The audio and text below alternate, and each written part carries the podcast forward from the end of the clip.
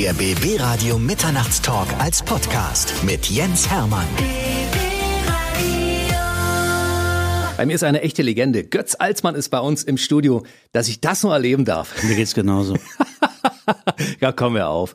Ich hatte schon ein bisschen die Hoffnung aufgegeben, dass wir nochmal irgendwann zusammentreffen, weil als langjähriger Moderator von Zimmerfrei, als diese Sendung damals nach knapp 700 Folgen, glaube ich, eingestampft ja. wurde, habe ich gedacht, jetzt ist es vorbei. Ich habe meine Chance verwirkt. Ja, aber gerade nach den 20 Jahren Zimmerfrei hatte ich natürlich Zeit, mich um andere Dinge zu kümmern. Und seitdem bagger ich an diesem Interview hier. Du warst also der, der die Kratzgeräusche draußen an, an der Studiotür hatte? Genau, Reste von meinem Nagellack sind noch an der Scheibe zu bewundern. Also ich freue mich riesig, dass wir alles mal so ein bisschen auseinandernehmen können. Deine Radiokarriere, deine Fernsehkarriere, deine Musikerkarriere mhm. vor allen Dingen und natürlich auch ein bisschen so deine Geschichte. Ja, Weil auch die Geschichte, finde ich, die Geschichte Götz Alsmann ist so unglaublich interessant, dass wir sie einfach mal erzählen müssen. Wollen wir am Anfang anfangen? Gute Idee. Kommst aus Münster. Ich lebe in Münster immer noch, bin dort geboren. Väterlicherseits stammt unsere Familie äh, Generation für Generation aus Münster. Wir sind seit 500 Jahren da, eine der ältesten Familien in der Stadt. Und wenn man das bedenkt, ist es schon erstaunlich, wie wenig wir aus uns gemacht haben. es gibt nur einen berühmten Sohn und der ist da. Tja, stehst du im Goldenen Buch der Stadt eigentlich drin als so? Komischerweise nicht. Und ich bin sogar persönlich mit dem Oberbürgermeister befreundet. Ich, ich habe mich immer gefragt, wieso auch bei großen Anlässen und, und, und wichtigen, tollen Dingen es nie dazu gekommen ist. Und ich bin zum Schluss gekommen, dass alle glauben, ich stehe schon lange drin. Also ich hatte gedacht, dass du Anders ist das nicht zu erklären. Jemand, der so prominent ist, der so bekannt ist, im ja. Fernsehen, im Radio und überall, ja. der, der sollte doch da drin stehen. Was muss man denn dafür Ab machen? Und zu treffe ich, treffe ich äh, den Oberbürgermeister Markus Lewe und dann denke ich mir immer, Mensch, jetzt Markus, sag's mir und dann halte ich doch wieder die Klappe. Ich, ich denke mir, da müssen sie schon von selber drauf kommen. Vielleicht dann irgendwann, wenn du dein Lebenswerk, den Preis fürs Lebenswerk bekommst? Naja, das kann ja nicht mehr lange dauern in meinem Alter. 1957 geboren, da ist noch Luft nach oben, würde ich sagen, oder? Hoffen wir's. Du machst so viele verschiedene Dinge. Ja. Aber ich glaube, das größte Gebiet, auf dem du tätig bist, ist die Musik. Das ist das, was ich mal als meinen Hauptberuf bezeichne. Ja. Du hast schon ganz früh angefangen, Musik zu machen, mit acht, glaube ich. Ja, mit acht habe ich meinen ersten Klavierunterricht bekommen. Fasziniert von der Musik war ich schon früher, eigentlich wirklich von meinen ersten Tagen als Knirps im Kindergarten. Dann hat mich kaum etwas so sehr interessiert wie die Musik. Nichts hat mich so fasziniert wie die Musik. Hm, meine Eltern hatten schon 1959 einen Fernseher, damit waren wir die ersten im Häuserblock. Allerdings waren wir dann zehn Jahre später auch die letzten im Häuserblock, die einen Fernseher hatten, mit dem man das zweite Programm empfangen konnte. Und ich habe als kleiner Junge schon, als ganz kleiner Stöpsel schon diese Musiksendungen über alles geliebt. Für eine Musiksendung durfte ich auch länger aufbleiben. Und das war ehrlich gesagt das Einzige, wofür ich mich interessiert habe. Ich habe mich nicht für Fußball interessiert oder für Autos oder für das, wofür sich andere kleine Jungs interessieren. Ich habe mich wirklich nur für Musik interessiert. Noch im Schwarz-Weiß-Fernseher damals. Oh ja. Ich bin ja nur fast nur mit Schwarz-Weiß-Fernseher aufgewachsen als äh, mhm. ehemaliger äh, DDR-Bürger, aber ja. du hattest ja dann irgendwann auch Farbe, ne? Wir hatten auch Farbe, also es muss so 69 gewesen sein, dass, äh, dass bei der Funkausstellung in Berlin äh, Willy Brandt auf diesen Knopf gedrückt hat und dann war Farbfernsehen da, aber nicht für uns. Wir hatten Schwarz-Weiß und dann gab es ja noch so etwas, ich weiß nicht, ob du davon mal gehört hast, die Farbfolie. Da wurden dann Folien verkauft, die konnte man über seinen Schwarz-Weiß Bildschirm kleben und das gab dann so eine Illusion Nein. von Farbe. Das war so ein, so ein Farbfilter, der leicht ins Blau-Purpur-Grüne spielte und im Prinzip nur dazu beitrug, dass man überhaupt nicht mehr erkennen konnte, was auf dem Bildschirm los war. Das, das war so etwas, mit dem sich die Wartezeit bis zur Anschaffung eines echten Farbfernsehers einigermaßen überbrücken ließ. Und mein Vater hatte nicht so den Ehrgeiz, immer, immer medial vorneweg zu sein. Also dauerte das bei uns noch ein bisschen. Aber ein Radio hattet ihr auch, ja? Radio hatten wir, ein Radio mussten wir haben, denn das Radio war das zentrale Medium, um mit der Außenwelt zu kommunizieren. Bei uns lief den ganzen Tag das Radio. Wir hörten Hörspiele, wir, wir äh, hörten Wunschkonzerte. Ja, und man weiß, ich weiß noch, Anfang der 60er Jahre hörte man natürlich auch immer noch die vermissten äh, Listen aus dem Deutschlandfunk, die damals äh, durchgegeben wurden, weil meine Mutter immer noch dachte, vielleicht hört sie einen Namen aus ihrer Heimat. Äh, das war immer das Deutsche Rote Kreuz sucht nach folgenden Personen. Und dann mhm. wurden 2000 Namen vorgelesen. Weißt du, dass ich mich daran sogar noch erinnern kann? Ja. Da war ich ganz klein. Ich habe mein erstes Radio mit drei Jahren bekommen und seitdem habe ich angefangen, aber ich war von diesem Radiovirus sofort infiziert. Ja. Unfassbar. Hier in Berlin habe ich natürlich äh, alle möglichen Dinge gehört. Ja. Auch äh, zum Beispiel noch Hans Rosenthal. Ja. Oder Dennis. Die Obergranate des Rias. Unfassbar, ne? Ja, ja, ja. Zu der Zeit habe ich angefangen, das Ganze zu hören. Ähm, wir kommen mal zurück auf, auf deine Musik. Auf ja. der, hast du, du hast damals im Fernsehen wahrscheinlich Musik ist Trumpf und solche Sachen auch gesehen, ja? Das war schon, also das war schon zu einer Zeit, äh, als ich schon gar nicht mehr Fernsehen guckte. Also mein, mein Fernsehkonsum war immens, bis ich 16, vielleicht 16,5 war. Und dann begab ich mich auf Freiersfüße und hatte nicht mehr viel mit Fernsehen zu tun. Ich habe zum Beispiel sämtliche Kommissarfolgen gesehen, die zwischen 1969 und 1974 ausgestrahlt wurden. Sämtliche Folgen. Ich kann sie dir vortanzen. Ja? Und dann wurde der Kommissar abgelöst von Derek. Ich habe nicht eine einzige Derek-Folge in meinem Leben gesehen. Nein, weil ich schon eine Freundin hatte und da wollte man freitagsabends nicht Fernsehen gucken. Ich meine, Titel auf deinem neuen Album ist, man müsste Klavier spielen können. Das ja. ist natürlich, wenn man als, als junger Mann ja. musizieren kann, hat man bei Mädels doch sofort 150 Punkte, oder? Ja, aber es war zu meiner Jugendzeit das falsche Instrument, es war die falsche Musik, es war, es war eher ein Skurrilitätsfaktor als ein Begeisterungsfaktor. das kann ich mir gar nicht vorstellen. Du hast mit acht angefangen, Klavier zu spielen ja. und es wurden dann auf einmal erstaunlich viele Instrumente. Ja, das, also das Klavierspielen ähm, begann früh und begann mäßig seriös. Und zum zwölften Geburtstag wünschte ich mir ein Banjo. Mhm. Ich war sehr begeistert von, von, von Dixieland Jazz und, und wollte das machen. Und das Banjo kam auch, also faszinierte mich und dann stellte ich fest, dass äh, die Stimmung des Tenorbanjos im Prinzip auf eine Mandoline übertragbar war. Und dann habe ich angefangen, Mandoline zu spielen. Dann kamen noch viele andere, teilweise absurde Seiteninstrumente hinzu ähm, natürlich alles, was Tasten hatte und ähm, plötzlich war die Bude voll mit Instrumenten, die ich auch alle irgendwie gespielt habe und ich glaube, das ist bis heute der entscheidende Sachverhalt. Ich spiele viele Instrumente, aber keins richtig. Das stimmt nicht. Vielleicht also, ein bisschen Klavier. Äh, komm, wer dich beobachtet, weiß, dass das nicht stimmt. Ich spiele gern. Das, da, da möchte ich nicht missverstanden Und du spielst werden. auch sehr, sehr gut. Wie viele Instrumente sind das eigentlich? Ich weiß es wirklich nicht. Ich weiß es, man müsste das mal durchzählen. Es gibt ja auch Sonderformen von Instrumenten, die sich, die sich nicht sehr voneinander unterscheiden. Aber es, es waren die Instrumente, die Saiten oder Tasten hatten, mit denen ich was anfangen konnte. Ich war nie ein großer Blasinstrumentalist. Habe ich zwar auch versucht, aber die Versuche sind ähm, quasi im Keim wieder erstickt. Aber wenn es Saiten hatte und Tasten hatte, dann war es meins ich habe ja, also ich sag mal, von den 700 Folgen Zimmerfrei habe ich, glaube ich, mindestens 350 gesehen und ich dachte immer, der setzt sich da mit einer Leichtigkeit an sein Piano, findet sofort die richtigen Tasten, spielt geile Musik, kann in so vielen verschiedenen Facetten. Du hast ja sofort immer, auch wenn jemand ein Stichwort gegeben hat, den richtigen Song dazu gespielt. Das ist unfassbar. Das war natürlich bei Zimmerfrei, äh, also sagen wir mal so, Zimmerfrei war, war ein, mein Parallelleben. Ja, Man mhm. kann die Vorgänge bei Zimmerfrei, diese geheimnisvollen Vorgänge bei Zimmerfrei nicht mit den Vorgängen im normalen Leben vergleichen. ähm, es gab Sendungen bei Zimmerfrei, vor allem in den ersten Jahren, da hatten wir Gäste und da gab es überhaupt keine Absprache, was gesungen werden sollte. Also wir wussten überhaupt nicht, was unser Gast vielleicht singen will. Und dann mit etwas Glück nannte der Gast dann ein, ein Lied, das ich auch schon mal gehört hatte. Und dann konnte man das irgendwie spielen. Und im Laufe der Zeit stellten wir fest, dass es Sendungen gab, wo die ähm, Songfindung sehr lange dauerte. Und dann haben wir uns gefragt, vielleicht ist es doch hilfreich, wenn, wenn wir vorher wissen, um welches Lied es geht. Wir haben es nie geprobt. Wir haben einen Soundcheck gemacht miteinander, weil wir natürlich den Anspruch hatten, das auch musikalisch professionell klingt, also technisch professionell klingt, rüberzubringen. Das war aber oft unsere einzige Probe. Es gibt ein kleines YouTube-Filmchen, wo ich mit Semino Rossi, muss um 2005 rum gewesen sein, Moliendo Café und äh, äh, Spanish Ice spiele. Ich spiele Mandoline, er spielt Gitarre und singt auf seine unnachahmliche Art und Weise. Und da siehst du seinem Gesicht an, dass er völlig baff ist, wie gut das funktioniert. Wir hatten nur so einen kurzen Soundcheck und er war skeptisch und Mandoline und so. Er wusste auch nicht so recht. Und du kannst, die Kamera geht auf ihn und wir fangen dann an und dann siehst du plötzlich, wie er sich entspannt, wie seine ganze Körpersprache eine andere wird, weil er sich da richtig reinfallen lässt in unser gemeinsames Musizieren. Und das sind für mich die musikalischen Zimmerfrei-Highlights gewesen. Diese Augenblicke, wenn man merkte, dass der, dass der Gast sich fallen lässt. Ich erinnere mich an einen äh, schönen Moment mit Charlie Hübner, äh, der ein Stück wünschte von äh, Tom Waits, Chocolate Jesus.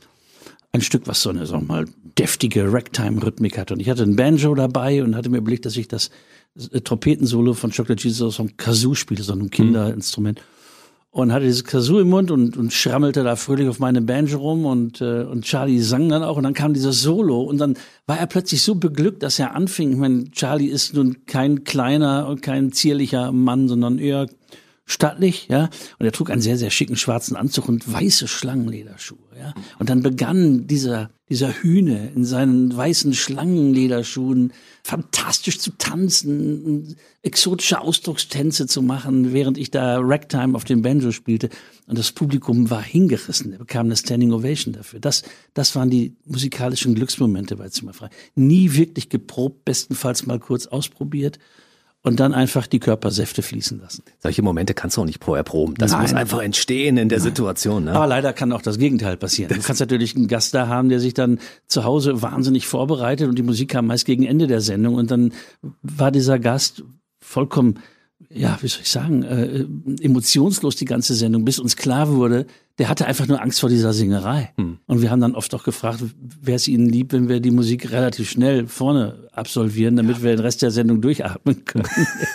dann gab es auch wiederum Gäste, die sagten, nein, nein, nein, also Musik, das ist nicht so meins, ich kann nicht singen und dann sage ich, ja, mein Gott, du bist doch ausgebildeter Schauspieler. Auf der Schauspielschule singt man doch, na ja, da singt man mal ein Lied so für, die, für das Silvesterprogramm hm. Stadttheaters Waldports Reute oder sowas, aber nach Möglichkeit nicht. Und dann haben wir immer unser beliebtes Format Lyrik und Jazz gemacht. Ich habe irgendwas ja. improvisiert und die haben dann ein Gedicht von Eichendorff vorgetragen oder so etwas. Ich finde das für, ich glaube, für, für einen Studiogast ist das, glaube ich, schwer, wenn der Moderator ein besserer Musiker ist als man selbst, wenn man seine Brötchen damit verdient. Weißt du, das ist einfach so, ne? Ja, aber es, es waren schon eine Menge, eine Menge Gäste da, die wirklich, also auch toll gesungen, toll gestaltet haben.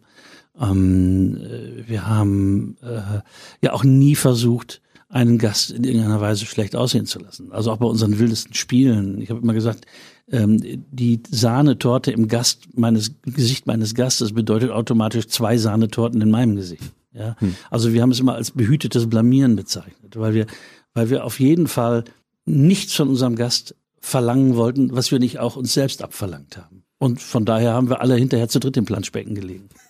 Gab es eigentlich eine Definition für dieses Showkonzept? Weil es war eine Mischung, die es vorher in der Form noch gar nicht gab, ne? Irgendwann einigten wir uns auf Kindergeburtstag für Erwachsene. Ja, das passt, glaube ich, relativ ja. gut. Gab es denn so ein paar Sachen, ich meine, als Fernsehzuschauer sieht man das ja selten oder gar nicht, so ein paar Sachen, die aus deiner Sicht schiefgegangen sind? Sehr viele Dinge sind schiefgegangen. Das hat man aber als, als Zuschauer nicht so wahrgenommen, ne? Einmal das, einmal das. Zum anderen haben wir es selber oft während der Sendung nicht wahrgenommen. Es gab natürlich Momente, auch es gab manchmal auch äh, Verbalinjurien, Entgleisungen, Dinge, bei denen man sich in dem Moment großartig vorkam. Ach, was haben wir uns toll gefühlt. Wie zufrieden waren wir mit uns. Wie überzeugt waren wir von unserer Grandezza.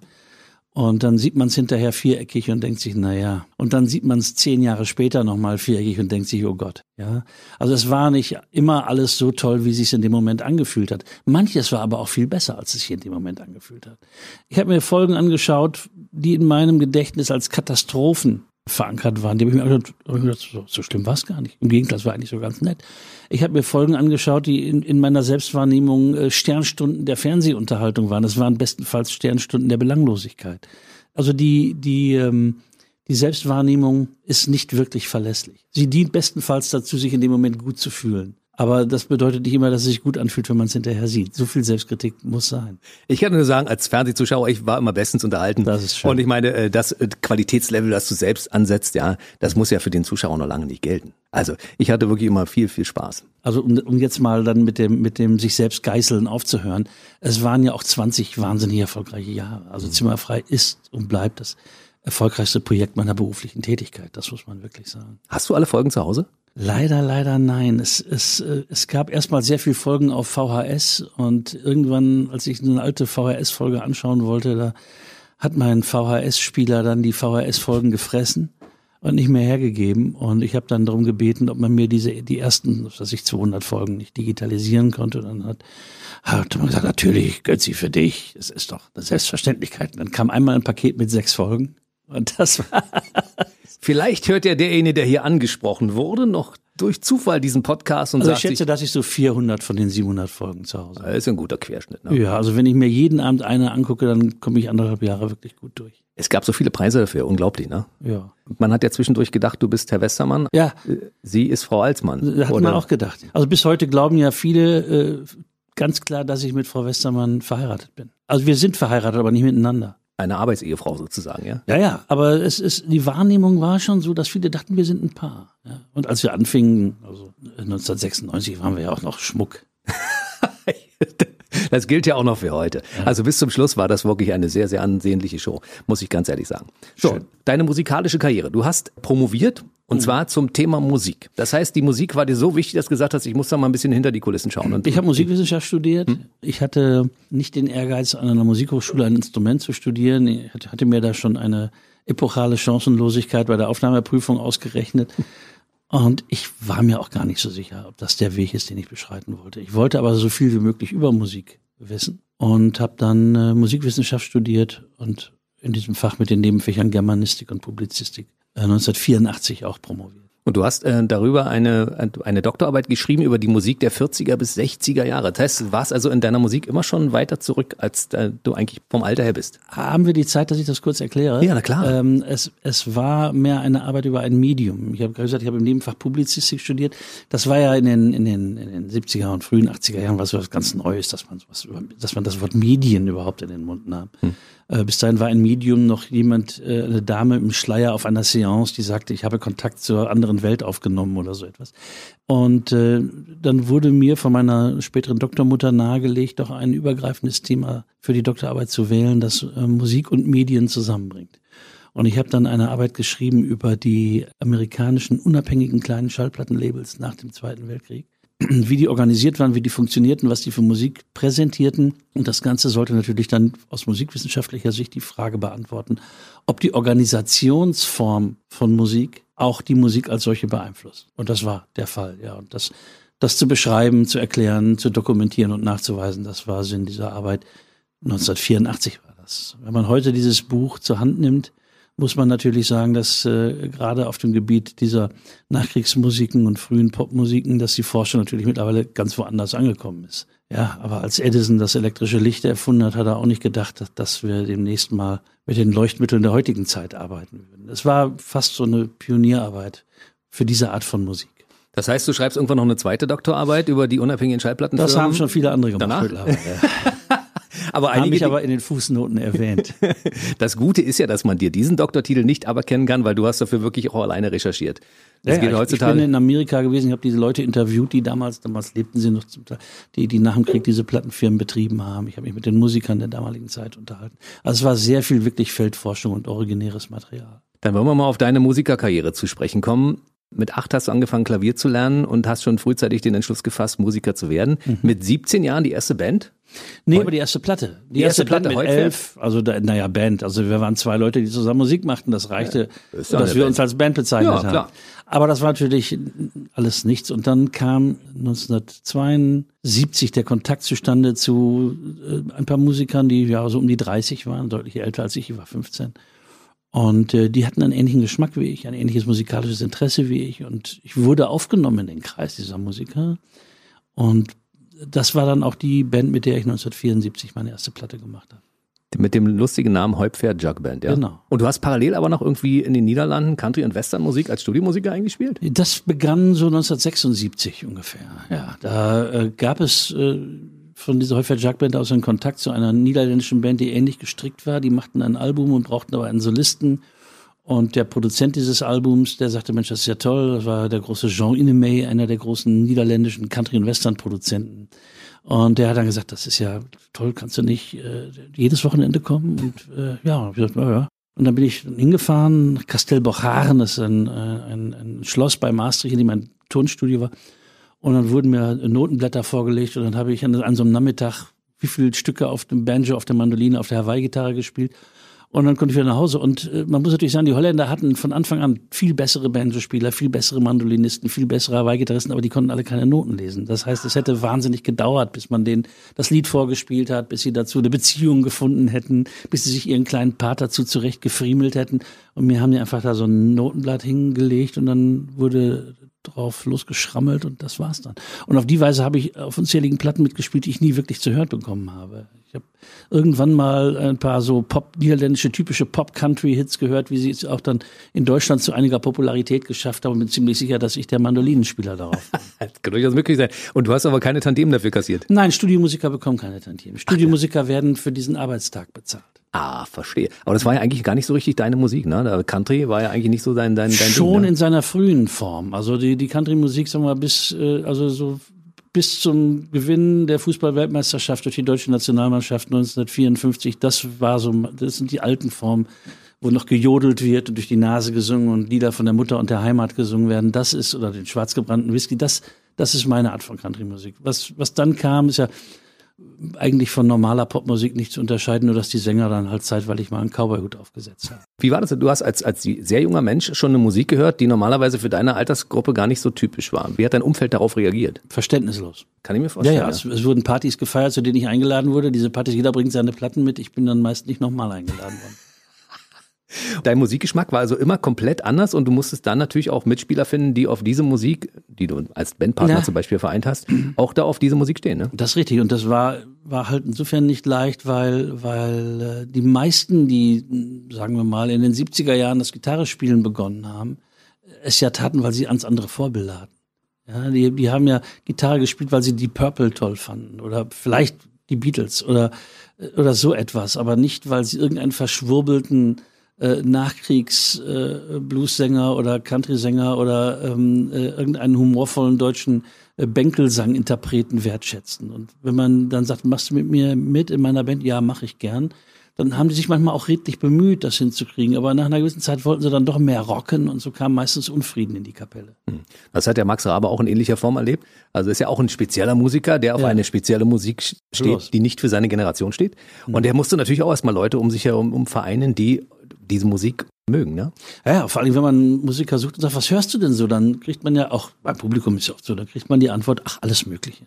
Ich höre alles Mögliche. Aber das stimmt in der Regel nicht man hört alles Mögliche, was im Mainstream-Radio, im Formatradio so präsentiert wird. Aber alles Mögliche würde doch eigentlich heißen, von äh, polynesischen Fruchtbarkeitsgesängen äh, über klassische Musik bis hin zu Avantgarde, Jazz oder äh, äh, Ballermann-Schlagern. Das ist alles Mögliche. Aber die meisten, die sagen alles Mögliche, hören doch eigentlich nur eine ganz kleine Facette von Popmusik. Ähnliche Schnittmuster dann. Ja, das äh, mache ich auch niemandem zum Vorwurf. Nur die Formulierung, alles Mögliche, trifft es nicht. Alles Mögliche heißt eigentlich, es ist mir egal, ich kümmere mich nicht drum, ich mache einfach das Radio an. Das heißt alles Mögliche. 1989 hast du dann deine Götz Alsmann Band gegründet und mhm. seitdem seid ihr im Prinzip ja, also es ist, ist gegründet worden auf den Trümmern der vorherigen Band, die, äh, die auch meinen Namen trug, äh, aber anders zusammengesetzt war. Mhm. Und es hat dann noch einer geschafft aus der alten Band in die neue damals, mein verstorbener Freund Mike Müller, der vor ziemlich genau vier Jahren verstorben ist und der war halt im Grunde seit den End 70er Jahren bis zu diesem Zeitpunkt immer mein Bassist. Mhm. und ansonsten haben wir auch für diese vielen Jahre einen sehr geringen Durchsatz an Musikern gehabt. Man, mhm. Bei uns bleibst du wirklich Jahrzehnte dabei. Was macht es mit einer Band, wenn zwischendurch so ein wichtiger Pfeiler wie Mike dann auf einmal wegbricht? Habt ihr überlegt, ob ihr ohne ihn spielen könnt? Du kannst ja nicht ohne einen Bassisten spielen. Du kannst ja auf jeden verzichten, aber nicht auf den Bassisten. Ja, schwierig, ne? Und ähm, er war vorher halt krank schon eine ganze Weile und wir hatten einen, einen, einen, eine Aushilfe. Also Aushilfe trifft es nicht, einen fantastischen Musiker, der, der seinen Part übernommen hat und ähm, und der dann sich auch wieder von uns verabschiedete und dann fing Mike wieder an und dann kam er doch nicht so richtig auf die Beine. Und dann ist Ingo äh, Senst wieder eingestiegen und als Mike dann gestorben ist, dann kam, kam die Frage, die halt kommt. Wir waren sehr happy mit Ingo, wir hatten eine tolle Zeit, er passte gut in unsere Band. Persönlich auch gut in unsere Band. Man muss ja bedenken, dass wir sehr, sehr viel Zeit miteinander verbringen. Sehr, sehr viel Zeit. Und da ist dieses Zwischenmenschliche sicherlich auch sehr, sehr wichtig. Und dann hat Ingo gesagt, ja, ich mache mit, das ist toll bei euch, ich bin gern dabei. Und so haben wir, ähm, wir suchen eben nicht immer nur einen neuen Musiker, wir suchen auch noch einen neuen Freund, das ist so. Also wir, wir verbringen ja mehr als 100 Tage im Jahr miteinander. Wir reisen miteinander, wir sind im Studio miteinander, wir, wir, wir proben miteinander. Ähm, ich schreibe meine Noten, meine Arrangements wirklich den Musikern auf den Leib. Das hat nichts mit Anonymität oder so etwas zu. Bei mir spielen die Musiker eben auch auf der Schallplatte mit, das ist ja auch nicht unbedingt hm tagtäglich üblich, dass die Tourneeband eines Sängers auch auf den Platten mit dabei ist. Eher unüblich. Und all das machen wir miteinander und da muss das einfach gut funktionieren. Jetzt haben wir im, im, während des Lockdowns einen Besetzungswechsel gehabt. Unser langjähriger Schlagzeuger, der 28 Jahre dabei war, hat halt diese Zeit genutzt, seine ganze Situation nochmal zu überdenken und hat unser Ensemble verlassen. Und dann hatten wir ganz schnell auch einen neuen, einen jungen Mann, der auch schon mal ersatzweise gespielt hat, um eine Krankheitsvertretung zu erfüllen. Und ich habe ihn angerufen, ich habe hab ihn gefragt und der hat gesagt, das ist ein Anruf, auf den habe ich Jahre gewartet. Mhm. Auf das, über das aktuelle Album reden wir gleich nochmal in aller Ausführlichkeit. Ab wann konntest du eigentlich als Musiker davon leben? Ganz früh schon. Also eigentlich schon ab Ende der 70er Jahre. Weil du in verschiedenen Projekten unterwegs warst? Ja, es waren gar nicht so viele, aber ich habe halt, ich habe nie gefunden, dass man kostenlos spielen muss. Ja, auf keinen äh, Fall. Äh, und selbst bei, selbst bei Benefits-Anfragen ist es immer, frage ich immer auch heute noch, Moment, gibt es irgendjemanden, der hier verdient? Benefits heißt für viele, die eins veranstalten, eigentlich nur, alle kriegen Geld, nur die Musiker nicht. Das geht gar nicht. Nein, und dann sage ich, wer, sind alle dabei umsonst? Die Tontechnik und das Catering und verzichten alle auf ihren Ertrag. Dann bin ich dabei. Aber wenn alle schön verdienen an dem Abend, nur die, die doofen Musiker nicht, dann ist es für mich kein, kein, kein Benefit, so gut der Zweck auch sein mag. Aber für mich ist ein richtiger Benefit einer, wo alle an einem Strang ziehen. Und, und äh, ja, wie gesagt, diese, diese Grundvoraussetzung muss erfüllt werden. Und ich, ich fand schon als, als, als 20-Jähriger, 21-Jähriger, dass, dass ich äh, auf der Bühne so viel Rabatz mache, dass es sich lohnt, das anzuschauen. Und das, was des Anschauens lohnt, sollte man auch Bezahlen. vergütet bekommen. Definitiv. Musiker ist ein Beruf. Ja? Ist es? Ja, man hört ja immer die Frage, ach, Sie sind Musiker, können Sie eigentlich davon leben? Ja, das ist, äh, eine so blöde Frage. Also man fragt ja einen Maurer auch nicht, ach, Sie sind Maurer, können Sie davon leben? So wie Musiker auf Partys auch immer gefragt werden, ah, Mensch, guck mal, da steht ein Klavier mach doch mal was. Und dann sag ich mal, Mensch, du bist Maurer. Kein Mensch sagt auf einer Party zu dir, ja, Mauer doch was. Ne? Viele denken ja, dass Musiker ein Zweitberuf ist. Genau. Nein, es ist ein Hauptberuf, genau wie Moderator auch ein Hauptberuf ist. Das, ah, ja. das, da, da triffst du eine ganz offene Wunde bei mir. Das ist wirklich, wie oft sehen wir Sendungen, die von Moderatoren moderiert werden, die definitiv einen anderen Beruf schwänzen in diesem Augenblick. Ja? wir reden über die Musik noch weiter, über Moderation reden wir äh, sehr, sehr später, gerne. weil du hast ja noch eine Radiokarriere und es gibt so viele Dinge, die wir bei dir besprechen müssen. Wir kommen nie, nie, nie da an. Also wir, wir kommen von Hölzken auf Stöcksken. Absolut. Seit 1994 gibt's regelmäßig Alben. Ich habe mal auf Götz Alsmann äh, geguckt, auf deiner Internetseite. Also ich kann die Dinge gar nicht mehr zählen. Also ich habe irgendwie mhm. gezählt, es waren, glaube ich, 33 mit dem aktuellen Album Liebe. Ja, also das erste Album kam, wie gesagt, schon 74 raus, als, als ich Teil der Heufair Jug Band war. Mein erstes Album unter eigenem Namen kam 1982 raus. Das war noch eine sehr löchrige Diskografie, das dauerte immer ein paar Jährchen, bis wieder was kam. Und ähm, dann fing das Ganze in der Tat so 94 an, richtig Fahrt aufzunehmen. Ich hatte auch in den Jahren zwischendurch gar nicht so viel Wert aufs Schallplattenmachen gelegt. Mir war es Live-Spielen wichtiger. Dann fing die ganze Fernsehgeschichte an, Fahrt aufzunehmen und eigentlich habe ich mich erst dann, ja, 93, 94 wieder darauf besonnen, dass, es, dass, dass wir auch dieses Medium mal wieder intensiver nutzen sollten. Wollen wir über das berühmte oder über die berühmten Alben reden, über Paris, New York und Rom? Sehr gern. Ja, lass uns mal ein bisschen an dieser Geschichte teilhaben, weil das war ja so eine Trilogie, die an verschiedenen Orten der Welt entstanden ist und also es ging immer um internationale Musik mit deutschen Texten. Vielleicht kannst also du das mal ein bisschen erklären. Wir haben äh, ja dieses Genre Jazzschlager gepflegt und äh, und irgendwann ging uns auch zum Erscheinen eines jeweils neuen Albums, alle zwei Jahre kam ein neues Album raus, gingen uns auch so ein bisschen die Argumente aus, warum unser Publikum die Platten kaufen sollte. Was soll ich sagen? Nach dem letzten Album tolle alte Jazz-Schlager, swingend aufbereitet, toll arrangiert, fantastisch gespielt und gesungen von Götz Alsmann, kommt jetzt ein Album mit noch tolleren alten Jazz-Schlager, noch besser gesungen. Das ist ja ja, also man, man möchte dann gerne ein Konzept präsentieren. Und dann sagte Philipp König von der Universal, der dort im, Rahmen von Blue Note, das ist ja unser Label, ja. meine Veröffentlichung betreut, Mensch, ich habe mir mal deine älteren Sachen angehört. Da gibt's hier und da deutsche Versionen von alten, schönen Chansons von Henri Salvador und anderen Künstlern. Lass uns doch mal so ein ganzes Chansonalbum machen. Und ich sagte, ja, ich weiß nicht, ob das ein tragfähiges Konzept ist. Er sagte, ja, wir müssen es richtig machen. Also wir nehmen wirklich die Nummern, dann gehen wir nach Paris in das Studio und dann machen wir eine Fotosession in Paris und, und wir dokumentieren das filmisch und das, das wird richtig toll. Ja, und das, das klingt ja wahnsinnig. Und dann bin ich mit meinem Manager, meinem leider auch mittlerweile verstorbenen Manager und Entdecker Bernd Kowalczyk nach Paris gefahren. Da haben wir das Studio Ferber besichtigt. Das war das zweitälteste existierende Studio von, von Paris. Ein Ort, an dem Geschichte geschrieben wurde. Das war das Hausstudio von Gilbert Becot, Serge Gainsbourg, diesen ganzen Granaten. Ja. Ja. Und dann, und ah, da steht im, im Studio für steht noch das alte Casting-Sofa von Sergio, auf dem sich alle fotografieren lassen, die da arbeiten. Viele Flecken bisschen, drauf. Sieht ein bisschen komisch aus. Und äh, ja, und dann haben wir dort unseren Produzenten kennengelernt, Régis Secarelli, ein, ein Spross einer berühmten französischen Musikerdynastie, muss man sagen. Und der hat das Album produziert und das wurde ein sehr großer Erfolg. Es gab ein Echo dafür und es war wirklich ein schönes Album. Die Tournee lief drei Jahre, 250 Konzerte. Wow. Also das war schon wirklich ein Meilenstein für uns. Dann kam die Überlegung, was machen wir als nächstes? Und dann sagte Philipp, pass auf, ich habe mir das überlegt, als nächstes ähm, fahrt ihr äh, nach New York. Broadway. Und dann habe ich gesagt, ja, ich sage, das ist aber irgendwie auch auch schwer vermittelbar oder, oder zu leicht vermittelbar vielleicht. Vielleicht ist es zu billig zu sagen, jetzt war Paris, jetzt kommt der Broadway.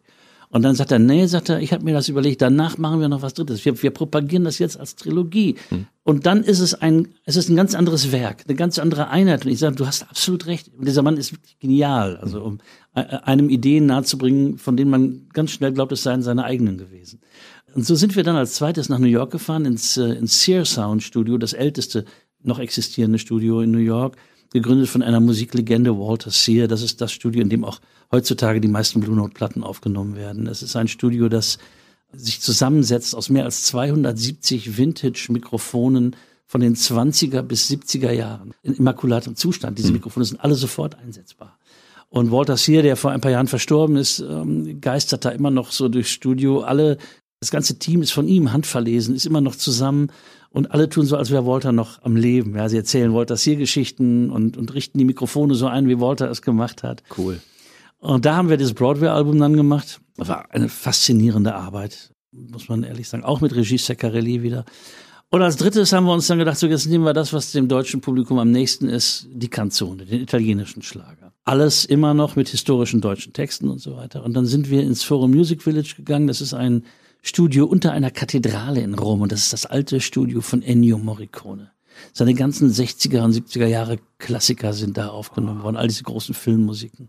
Und entsprechend ist auch das Studio, das ist ein riesen Bau, also da kannst du ein ganzes Symphonieorchester reinpacken und die Leinwand runterlassen, äh, wo dann die Liebesszene drauf projiziert wird, auf die dann die Geiger säuseln. Ja, das ist alles noch da.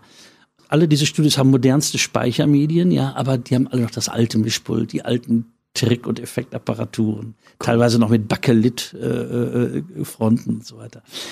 Ja, und da haben wir dann dieses äh, Album auch mit Regies aufgenommen, dieses Rom-Album, was dann nochmal, ich muss es sagen, ein sehr großer Erfolg wurde. Aber vor allem auch live war es faszinierend, das zu beobachten. Das waren einige super bekannte Lieder drauf, wie Quando Quando, Volare und sowas.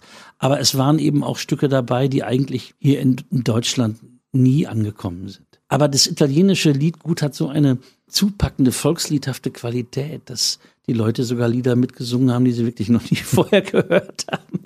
Und das war, das war eine fantastische Arbeit, das war eine fantastische Aufgabe. Da war dann Ingo, unser neuer Bassist, schon mit an Bord. Und äh, ja, so haben wir diese Trilogie dann würdig abgeschlossen. Im Dezember 2019 haben wir unser letztes Rom-Konzert gegeben.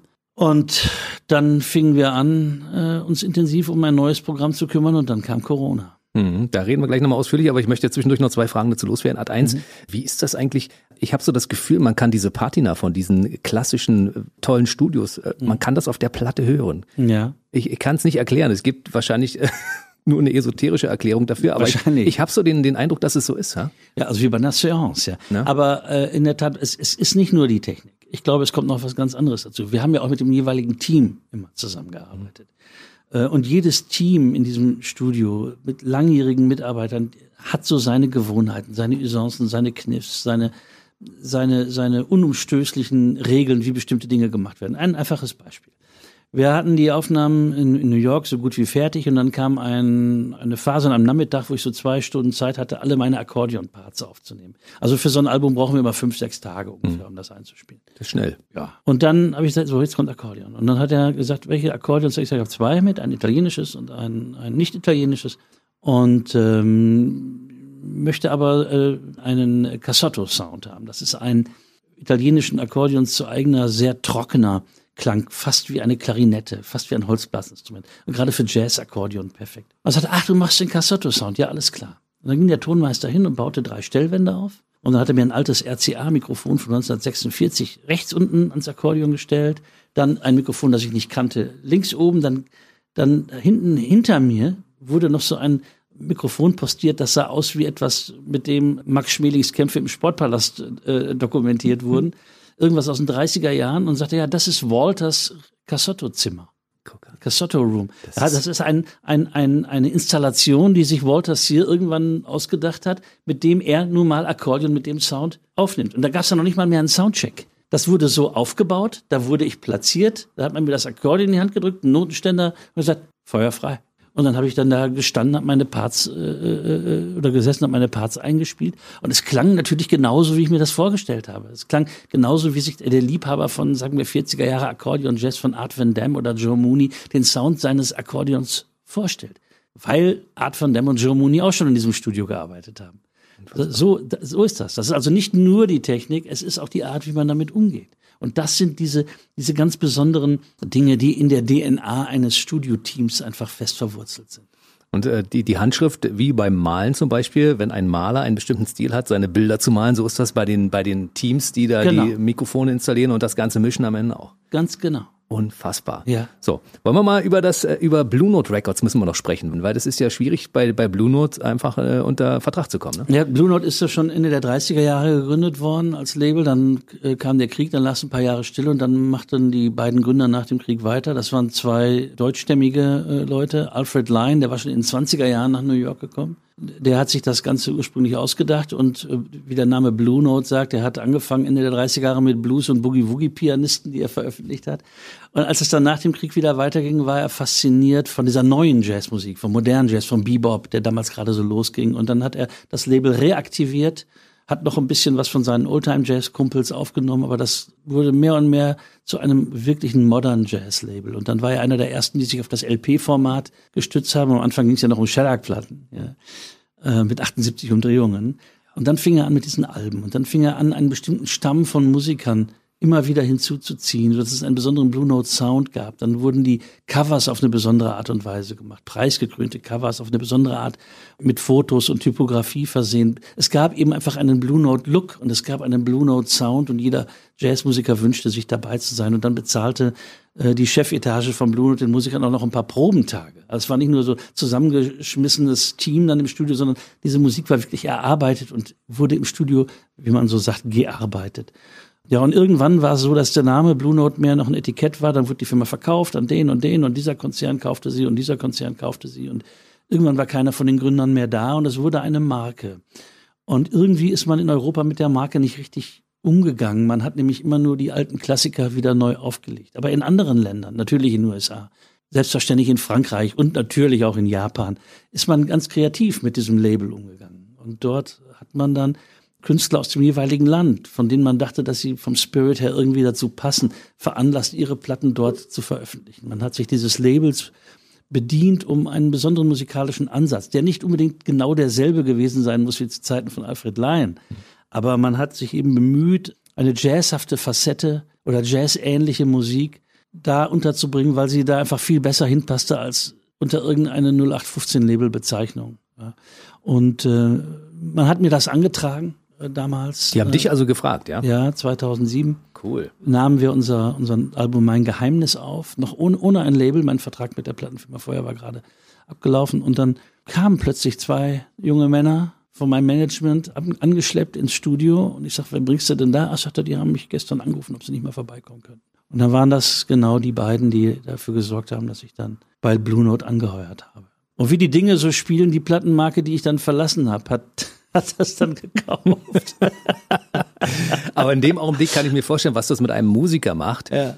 Wenn auf einmal die Plattenfirma, die man immer schon gehört hat, ja. bei den verschiedensten äh, anderen Musikern, dann ja. auf einmal zu dir kommt und sagt, wir haben dich auf dem Schirm. Ja, aber die Universal hat dann, hat dann dieses Label-Konglomerat, zu dem auch Blue Note gehörte, übernommen und dann hat mich der Universal-Präsident angerufen und hat gesagt, weißt du was, Götzi, das, ich fand das so doof, dass du da vor, vor ein paar Jahren von uns weggegangen bist oder dass du jetzt von uns weggegangen bist nach all den Jahren. Äh, äh, ich habe jetzt einfach mal die Firma gekauft, Und jetzt darfst du sie nicht mehr verlassen. Nein, es ist äh, super da. Also es ist, ich meine, die Universal, die, die Blue Note in, in betreibt, die hat, hat ja Dinge möglich gemacht. Also diese, diese Trilogie äh, ist ja, ist ja ein, ein, ein einmaliges Erlebnis. Wann kommst du als, als bundesdeutscher Musiker schon mal in den Genuss im Messier Sound Studio oder im, im Studio Faber oder, oder im Music Village in Rom aufzunehmen? Das sind, das ist ja, ist ja einmalig. Ja, das ist ja mehr als ein Ritterschlag. Das ist ja schon fast die Papstkrönung. Also das Hansa-Studio, in dem das aktuelle Album Liebe entstanden ist, zählt aber auch damit rein. Ne? Es ist ja nicht mehr das Original, es ist ja einmal umgezogen. Ne? Es ist einmal umgezogen, auch Sear Sound ist umgezogen im Laufe seiner langen äh, Existenz. Und wenn, wenn du 70 Jahre ein Studio betreibst, kann, kann es nicht immer unbedingt im selben Hühnerstall alles stattfinden.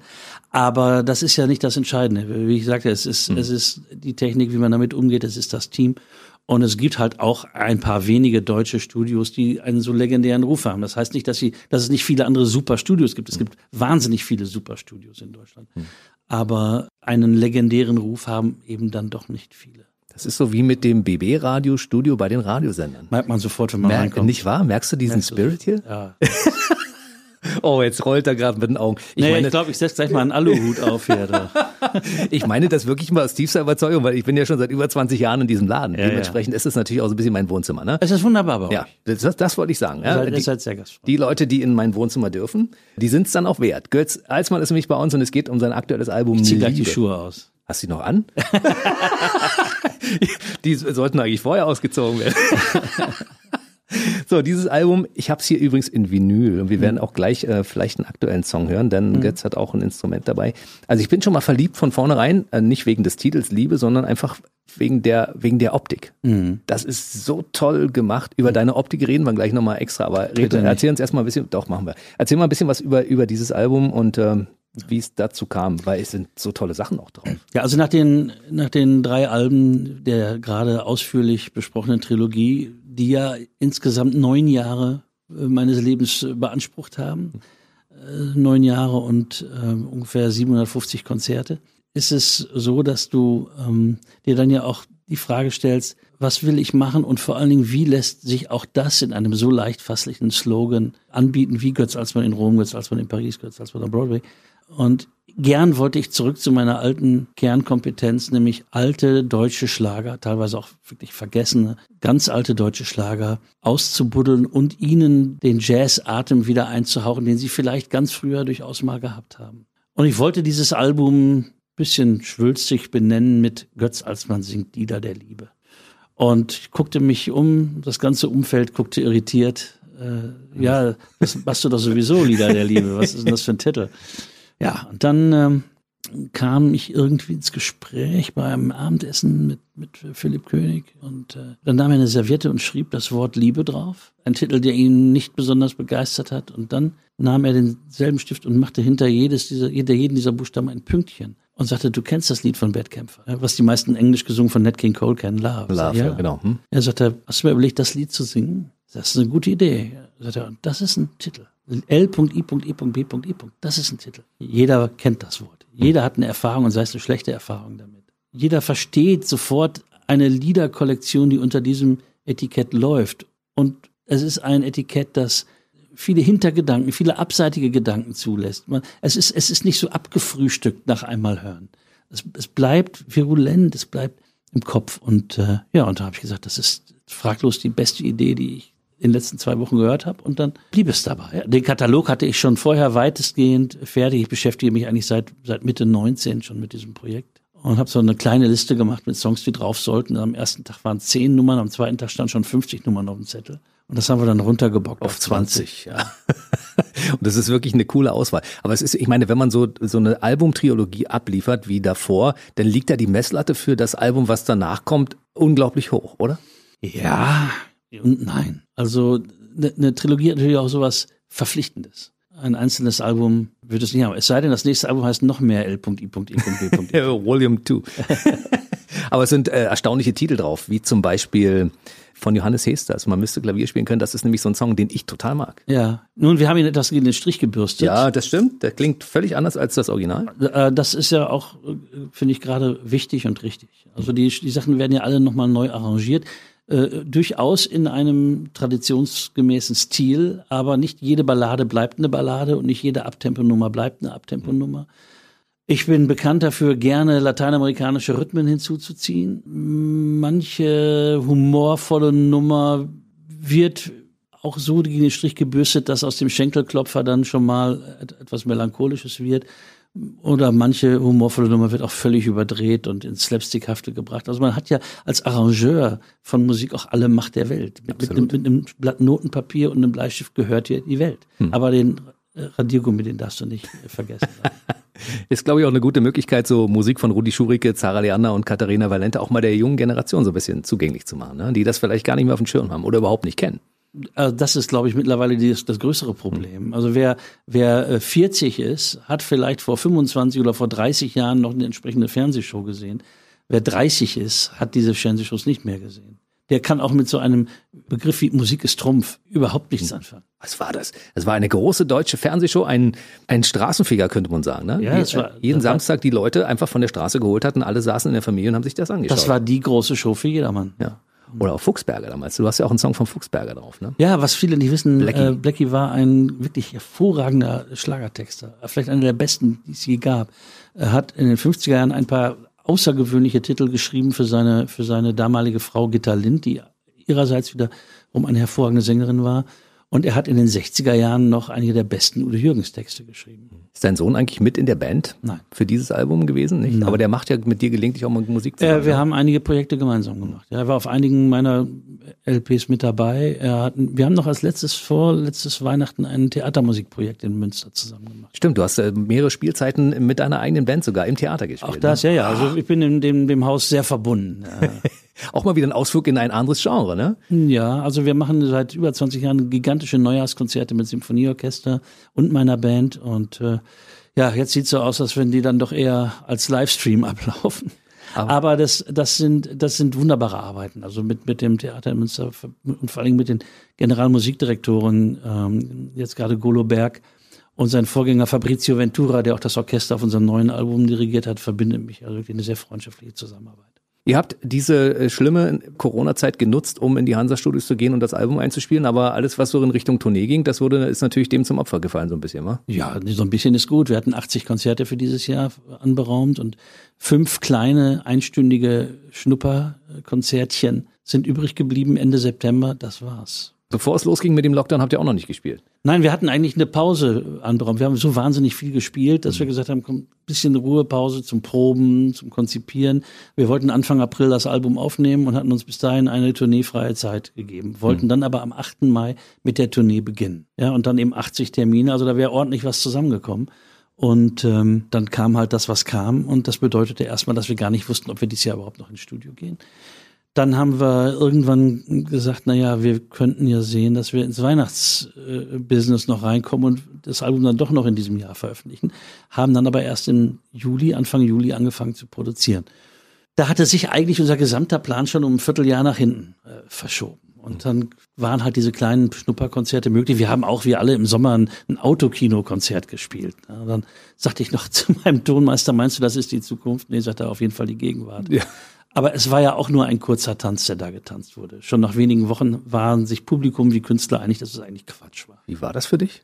Man hört sich ja gar nicht so richtig, oder? Ja, man hörte sich so ein bisschen, aber, aber viel schlimmer fand ich die Moderationsparts des Konzerts. Du guckst eben nicht den Gesichter, die lachen oder die Stirn runzeln mhm. oder so etwas, sondern du guckst dir den Kühlergrill von einem Opel an. Ja, das ist, äh, das ist nicht das, was, was wir wollen. Das ist nicht das, wofür wir den Beruf haben. Und das ist ja letzten Endes, wie sich raus, rausgestellt hat, auch nicht das, was das Publikum wollte. Die ersten Autokinokonzerte waren rappelvoll und danach hattest du sehr viel Platz auf dem Parkplatz. Das stimmt. Das, wir tanzten nicht mal einen Sommer, wir tanzten hm. eine Woche. Ja. Ich bin auch kein Fan davon und ich hoffe, dass es bald vorbei ist und dass äh, diese schreckliche Zeit endlich endet, weil ich bin äh, Fan von Konzerten und allem, was damit dranhängt. Und Natürlich. vor allen Dingen Musiker brauchen ihre Lebensgrundlage. Sie müssen Konzerte spielen, damit sie von etwas leben können. Ja, das ist so.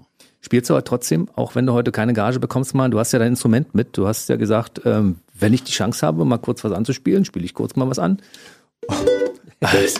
Götz Alsmann ohne Live-Musik in, im Interview geht auch eigentlich gar nicht, wa? Ach, naja. Ich spiele spiel ein Liedchen von dem Album. Ja? Und das heißt, gestern Abend ging ich aus.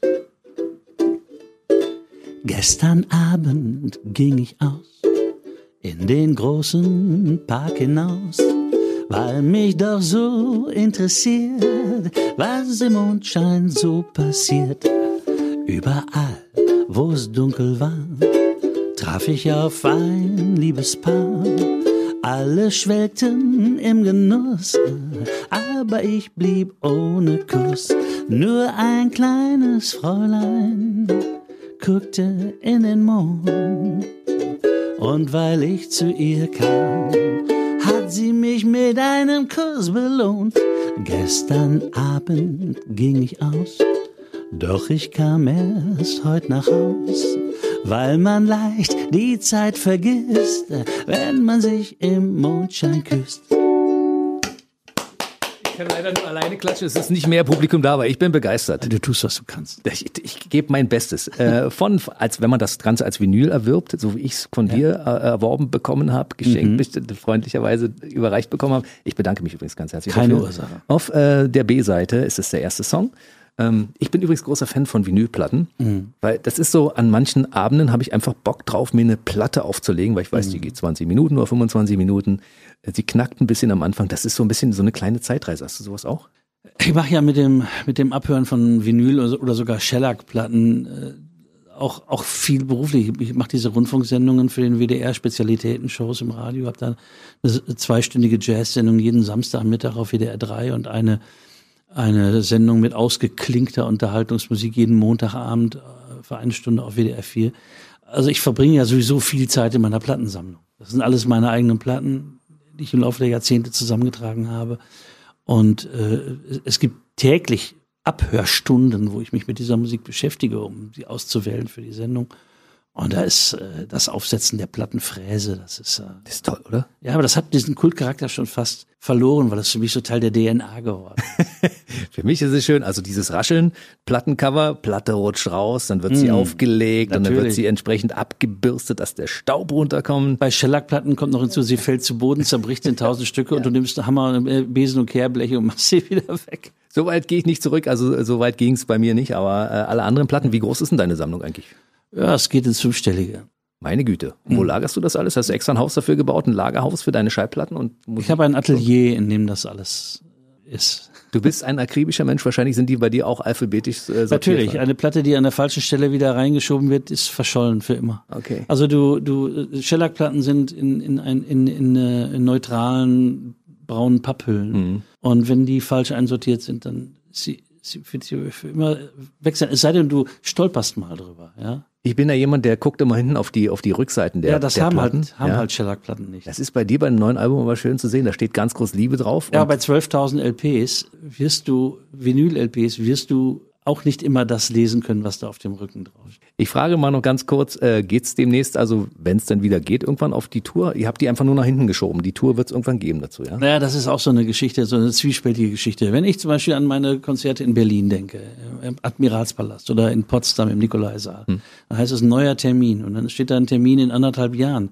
Das ist aber eigentlich kein Ersatztermin. In hm. anderthalb Jahren hätte ich sowieso da wieder gespielt. Mhm. Ja, also von daher ist das ein bisschen zwiespältig, mhm. zweischneidig. Ja, wir haben andere Termine, die wir unseren Freundinnen und Freunden anbieten können, aber es ist natürlich kein wirklicher Ersatz. Es ist, es ist einfach so, dass dieses Tourneejahr ausfällt und sich ein Tourneejahr hoffentlich anschließt irgendwann mal im mhm. nächsten Jahr. Aber du hast gesagt, es gibt ein Streamkonzert. Wird das ein, ein kostenpflichtiges sein? Hoffentlich ja, dass die Leute dafür Geld bezahlen, wenn, wenn sie das äh, genießen wollen? Ich sprach von dem, von dem äh, Neujahrskonzert. Mhm. Äh, das würde stattfinden, wenn es nicht live stattfinden darf und mhm. nachher aussieht.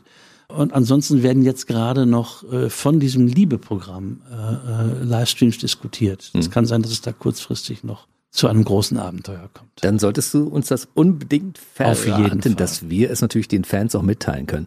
Du hast ja auch äh, gerade darüber gesprochen, du hast eine große Karriere beim Radio. Seit 1985 äh, bist mhm. du regelmäßiger Radiomoderator mit ja. mehreren Sendungen pro Woche.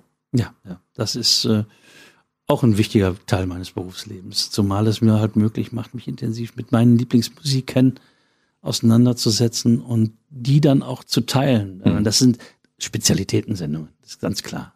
Aber es gibt sie unverdrossen und es gibt auch Hörer dafür, es gibt sehr viele Reaktionen. Und man darf ja auch nicht vergessen, dass die Menschen, die sich abends das Radio anmachen, wenn sie nicht gerade im Auto sitzen, aber ansonsten ja eine, dass sie eine ganz bewusste Entscheidung gegen das Fernsehen getroffen haben. Hm. Dass, sie, dass sie auf jeden Fall mit mehr Aufmerksamkeit diesem Radioprogramm lauschen, als sie vielleicht, vielleicht Fernsehen. Man zwischendurch aufsteht und, und, und holt sich noch ein Bier aus dem Kühlschrank oder geht mal kurz aufs Klo oder guckt, das Auto auch in der Garage ist oder ob die Kinder schlafen. All das passiert beim Radio nicht, weil beim Radio so etwas auch nebenbei laufen kann. Das ist beim Fernsehen schwierig. Und äh, von daher sind Hörer von abendlichen Radiosendungen immer sehr, sehr aufmerksam. Mhm. Und du, jeder hat sofort ein Bild von vor Augen, wie wir beide hier in diesem Studio sitzen und uns unterhalten genau. über deine unglaublich tolle Geschichte. Jeder hat sein eigenes Bild und für jeden ist auch das das richtige Bild. Hoffen wir Du hast ja deine Karriere beim Radio 1985 begonnen und seitdem gab es überhaupt niemals Popmusik bei dir? Nein.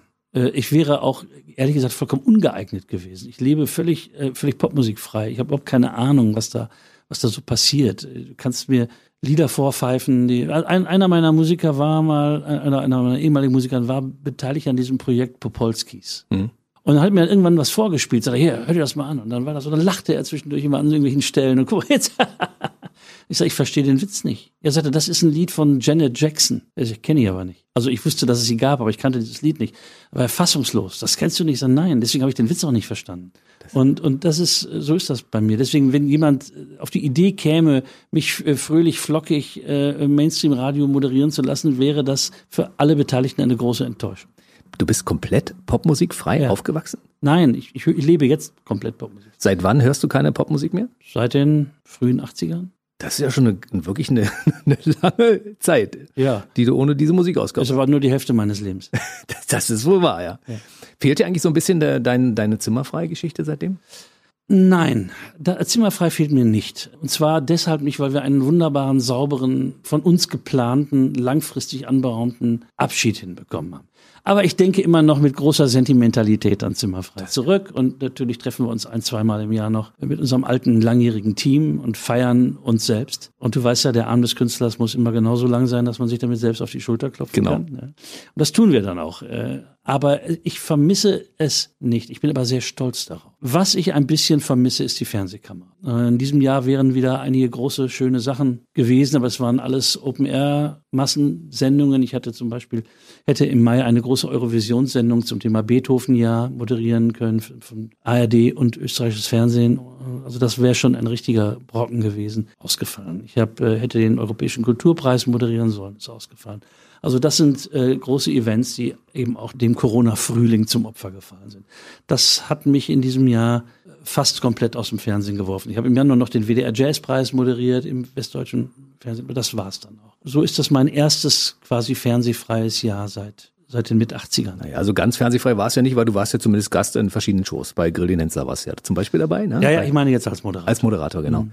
Aber du warst zumindest Gast, also ich meine, eine Kamera war schon da, um so gegen die schlimmsten ja, Entzugserscheinungen dagegen natürlich, zu arbeiten. Natürlich, aber das ist, äh, du wirst es verstehen, wenn ich ja. sage, es ist ein Unterschied, ob du, ob du der Gastgeber bist oder der Gast bist. Hm. Ich bin das jetzt auch im Zuge der Arbeit äh, für das Liebe-Album zu Gast in einigen Talkshows, freue mich auch drauf.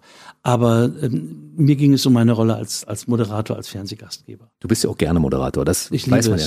ja, ja. Das weißt du auch. Deshalb bist du auch Gast in dieser Sendung heute. Ich hatte auch immer das Gefühl, dass die Kamera mich mag. Ja, hm. also ich, ich hatte oft so ein Gefühl im Studio, Zimmerfrei war eine Sendung mit Publikum. Ich habe das Publikum oft gar nicht wahrgenommen. Also ich habe zwar immer sehr auch für das Saalpublikum gespielt, aber in intimen Momenten konnte ich es komplett ausblenden. Ist es für dich jetzt besonders schwer, dass als ich dir die Fragen stelle und du nicht derjenige bist? Du machst das so schön, Jens. Ich, äh Deshalb habe ich diese Frage gestellt. Ja. Das, das wollte ich hören. Nee, aber jetzt mal im Ernst. Ist es so?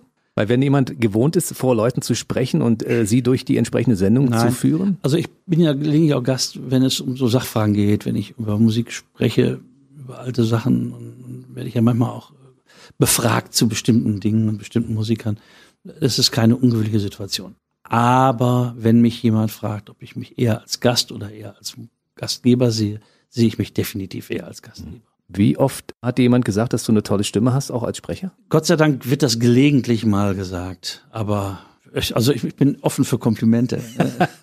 Denn es ist ja auch so, dass man sich von dir auch durchaus ein paar Hörbücher vorlesen lassen kann. Also ja. äh, Feuerzangenbowle zum Beispiel oder mhm. Sherlock Holmes. Ja, ja die Feuerzangenbowle war wirklich vielleicht mein, zusammen mit Drei Mann in einem Boot, das waren vielleicht meine beiden schönsten Hörbücher, muss ich sagen. Ja, das, also Drei Mann in einem Boot von Jerome K. Jerome ist ja ein, ein großer Humorklassiker, britischer Humorklassiker des 19. Jahrhunderts. Hat übrigens nichts, überhaupt gar nichts zu tun mit diesem Film mit Heinz Erhardt und Walter Giller und Hans-Joachim Kuhlenkampf. Das ist nur eine zufällige Titelgleichheit. Drei Mann in einem Boot ist ein witziger kleiner Gesellschaftsroman aus, aus den 1880er Jahren, der einem das britische Wesen der viktorianischen Zeit perfekt näher bringt. Du suchst dir das schon aus, was du da vorliest. Ja, also man könnte nicht, nicht für jeden, ich sag mal in Anführungszeichen, Schund dazu kriegen, etwas einzulesen. Das ist richtig. Also diese Dinge sind Dinge, die bleiben. Ich hätte früher immer gesagt, irgendeiner kauft mal auf dem Flohmarkt das alte Hörbuch von mir. Heute musst du ganz anders sagen, das Netz vergisst nichts.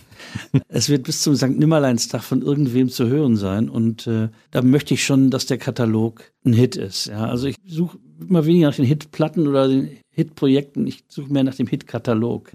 Und das soll wenigstens inhaltlich ein Hitkatalog sein. Ich bin so ein stimmfixierter Mensch, weißt du, ich ja. höre ja gerne hin und dann stelle ich dieses Spektrum fest, was du so hast, auch beim Vorlesen denke, das also so eine riesige Bandbreite, die du dort auch hast. Also du machst dir auch schon Gedanken über deine Charaktere vorher, ne?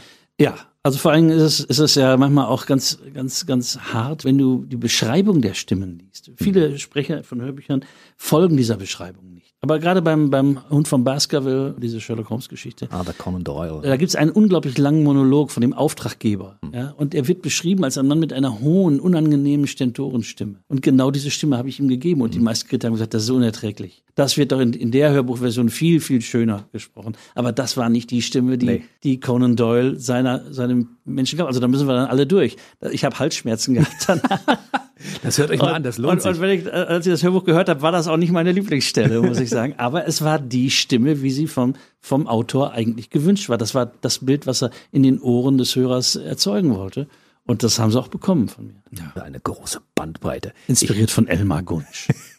Das ist jemand, den auch viele Leute im Jahr 2020 gar nicht mehr kennen, aber Elmar Gunsch war so die Stimme. Ne? Der war, Elmar Gunsch war der größte Boxen, Hausfrauenbetörer in der Geschichte Wahnsinn, des ne? deutschen Rundfunks. Da haben die Boxen vibriert, wenn der gesprochen hat. So ja. eine tiefe Stimme hatte er. Es Fantastisch. War auch, die haben sich bewegt auf der Schrankwand. Der wurde bekannt als, als Wetterberichtssprecher und äh, ich meine, der hat wirklich die schlimmsten Taifune angekündigt. Es klang wie eine Liebeserklärung.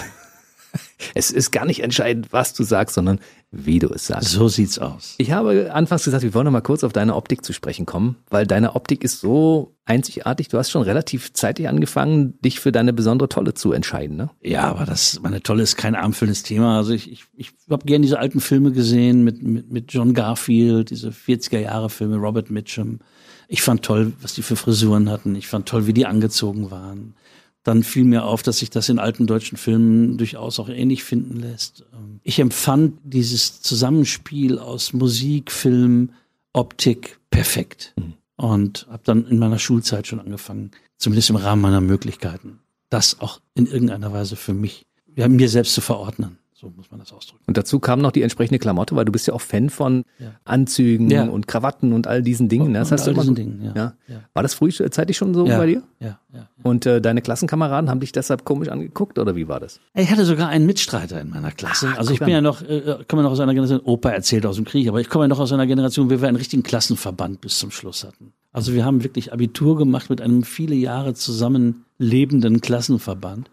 Und irgendwann findest du dann natürlich auch einen, einen Seelenbruder, einen Gleichgesinnten, der ähnliche Musik hört, der sich ähnlich dann anzieht. Er hat das aber nicht durchgehalten. Das muss man ganz ehrlich sagen. Das unterscheidet uns beide.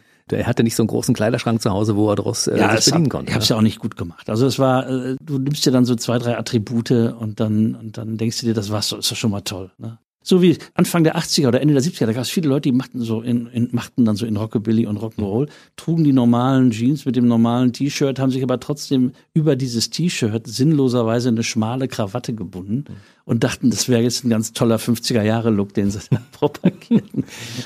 Also da, da solche solche Dinge passieren. dann kauft man ein paar Secondhand Sachen, dann durchstöbert man die Kleiderschränke vom Vater und von den Großvätern, ob sich da noch was finden lässt. Und ja, das war dann im Fall der Sache meines Vaters ging das ganz gut. Äh, bei einem meiner Großväter war es so, das war eben gemacht für einen Mann meiner halben Körpergröße, aber meines doppelten Leibesumfangs. Und so passte das nicht alles gleich gut. Aber irgendwann hatte man dann schon ein paar schöne Sachen zusammen und dann kamen so diese ersten wirklich tollen so Vintage-Garderobenläden in Münster auf, Ende der 70er Jahre. Da konnte man schon einen ganz tollen rosenholzfarbenen dreiteiligen Anzug aus guter Wolle kaufen. Cool. In so einem Elefantenhosenschnitt der frühen 50er Jahre. Das war über viele Jahre mein Lieblingsstück. Und bis nicht nur ich diesen Anzug lieb gewonnen habe, sondern auch die Motten. Also du hast von vielen vieles, du hast viele Tonträger zu Hause, du hast wahrscheinlich auch einen, einen deutlich größeren Kleiderschrank, als das bei vielen Frauen der Fall ist, oder? Ja, aber da, da, da muss ich jetzt sagen, in der Zeit, wenn du, wenn du mehr und mehr dich interessierst für, für Bekleidung, und ich interessiere mich wirklich sehr dafür, dann wirst du auch vom Anhäufen von Bekleidung absehen irgendwann. Irgendwann ist der Kleiderschrank zu voll. Und dann plädiere ich für ein wirklich radikales sich trennen. Ganz radikal. Du musst dir wirklich die Frage stellen, was habe ich in den letzten zwei Jahren angezogen und was nicht. Und das, was ich nicht angezogen habe in den letzten zwei Jahren, das muss raus. Und die Sakko, was mal so perfekt gesessen hatte, was aber in den letzten zwei Jahren nicht mehr perfekt gesessen hat, das wird auch nicht mehr perfekt sitzen. Und dazu kommen dann auch Dinge, die, äh, die Fehler sind, Fehlkäufe waren. Und man meint, irgendwann finde ich nochmal die passende Hose dazu. Ist was ein Fehlkauf ist, setzt sich auch in deinem Hinterkopf fest als Fehlkauf. Du wirst niemals glücklich sein damit. Und wenn du es dann doch mal anziehst, bist du den ganzen Tag unglücklich damit. Also raus damit. Und dann viel größere Vorsicht bei der Neuanschaffung. Was man sich kauft oder was man sich im Zweifel machen lässt, sollte wohl überlegt sein. Wenn man dann plötzlich sagt, ich liebe karierte äh, Tweetsackos, ich liebe auch karierte Tweetsackos, aber das heißt nicht, dass ich mir jetzt alle Nase lang noch, noch ein kariertes Tweetsacko kaufe und noch eins. Und dann fängt man an, macht Kompromisse in Qualität, im Muster und dann hat man die eine zu viel und dann will man das bekämpfen, indem man noch eine zu viel kauft. Also weniger ist tatsächlich mehr. Das Einzige, wo ich äh, meine Sammlung nie verkleinere, wo, wo ich gelegentlich mal durchlüfte, aber wo ich nichts weggebe, wegschmeiße oder Die verkaufe. Herrenmagazine, wa? Nee, Krawatten. Krawatten, ah! Krawatten. Es gibt einfach keine, es gibt keine schlechten Krawatten. Es gibt nur die Situation, dass du lange, lange, lange warten musst, bis das passende Outfit dafür zusammengestellt wird. Aber ich habe nicht nur meine eigene Krawattensammlung, ich habe auch die meines Vaters, die meiner beiden Großväter übernommen, einige noch von meinem Schwiegervater. Es sind Unmengen und es kommen immer noch welche dazu. Und man macht mir auch zu Weihnachten eine Freude mit einer Krawatte. Ich bin jemand, der sich wirklich über dieses Geschenk freut. Siehst du, das ist schön, dass wir das noch losgeworden sind, weil es gibt ja auch viele Fans, die diesen Podcast hören und sagen, ah, okay, was kann man dem Götz dann zu Weihnachten schenken? Ja. Eine Krawatte, Aber gebt euch Mühe, er hat ja schon so eine große Sammlung. Herrenmagazin habe ich ganz kurz noch, das ist also ziemlich das Letzte, was wir besprechen. Sammelst du die immer noch oder war das früher eine Leidenschaft von dir? Die Leidenschaft ist nicht mehr ganz so groß, weil eigentlich das, was ich haben wollte, auch mittlerweile in der Sammlung drinsteckt. Aber manchmal stolpert man ja noch über einen kleinen Posten hier und da. Es geht um Herrenmagazine, um das zu klären, der 40er und 50er Jahre, teilweise noch vor der Zeit der Währungsreform entstanden. Ähm, ja, Magazine mit sehr, sehr schönen Fotos, aber auch mit sehr, sehr guten Texten. Es war, es war eine Ware, die dem Herrn im, im Kiosk quasi unterm Ladentisch verkauft wurde, in einer Größe, dass man sie sehr gut auch in ein seriöses Buch packen konnte. Es waren, wenn man so will, frühe deutsche Vorläufer des Playboy. Teilweise mit kulturgeschichtlich interessanten Seitenlinien. Also das Gondel-Magazin zum Beispiel war eigentlich das langlebigste dieser frühen deutschen Herrenmagazine und war die erste deutsche Publikation mit einer regelmäßigen Jazz-Berichterstattung. Im Gondel-Magazin konntest du neben künstlerisch wertvollen Aktfotos tatsächlich äh, Schallplattenkritiken, Konzertbesprechungen und sogar einen Poll für die besten deutschen Jazzmusiker finden. Liest du das die- Ganze schon Anfang der 50er Jahre. Liest du die regelmäßig noch? Oder hast du, du hast die alle schon gelesen, vermutlich, ne? Ich nehme sie nicht mehr regelmäßig zur Hand, aber ich habe ein ganzes Programm, ein ganzes Theaterprogramm damit bestritten, mit dem wir ein halbes Jahr auf Tournee waren. Und da gibt's auch ein Hörbuch von. Meine Band und ich, das als man's Herrenabend hieß, dieses hübsche kleine Programm. Und damals war die Beschäftigung schon sehr intensiv. Heute ist es eher was, was man tut, wenn man wirklich gar nichts anderes zu tun hat. Und das passiert bei dir aber nie, oder? In Corona-Zeiten gab's schon mal so ein, eine Stunde des Leerlaufs. Eine St aber es war nur eine Stunde. Es war dann, nie länger. Dann hatte meine Frau aber schon ein Konzept, was wir in der Zeit machen können. Ja, Götz, was soll ich sagen? Dann wünsche ich viel Erfolg für das aktuelle Album Liebe. Wir haben jetzt mal ausführlich mal eine Stunde über deine interessante Geschichte gesprochen. Ich glaube, wir hätten noch drei weitere Stunden füllen können. Hat Spaß gemacht, Jens. Dankeschön. Mir auch ganz ehrlich. Und es ist für mich wirklich ein Traum in Erfüllung gegangen, weil am Ende unseres Gesprächs kann ich es verraten. Du bist eins meiner großen Idole und Ach, auch bitte. einer der Gründe, warum ich hier an diesem Mikrofon stehe, weil Leute wie du haben mich dazu gebracht, irgendwann diesen Job hier beim Radio zu wählen. Ich danke dir sehr herzlich, Jens. Ich, wünsche dir und deinem Sender, allen Hörerinnen und Hörern natürlich nur das Beste. Bleiben Sie alle gesund, meine Damen und Herren, und haben Sie schöne Feiertage, trotz allem. Schön, dass du da warst. Bis zum nächsten Mal hoffentlich. Danke. Tschüss. Der BB Radio Mitternachtstalk. Jede Nacht ab 0 Uhr. Und der neueste Podcast jeden Mittwoch.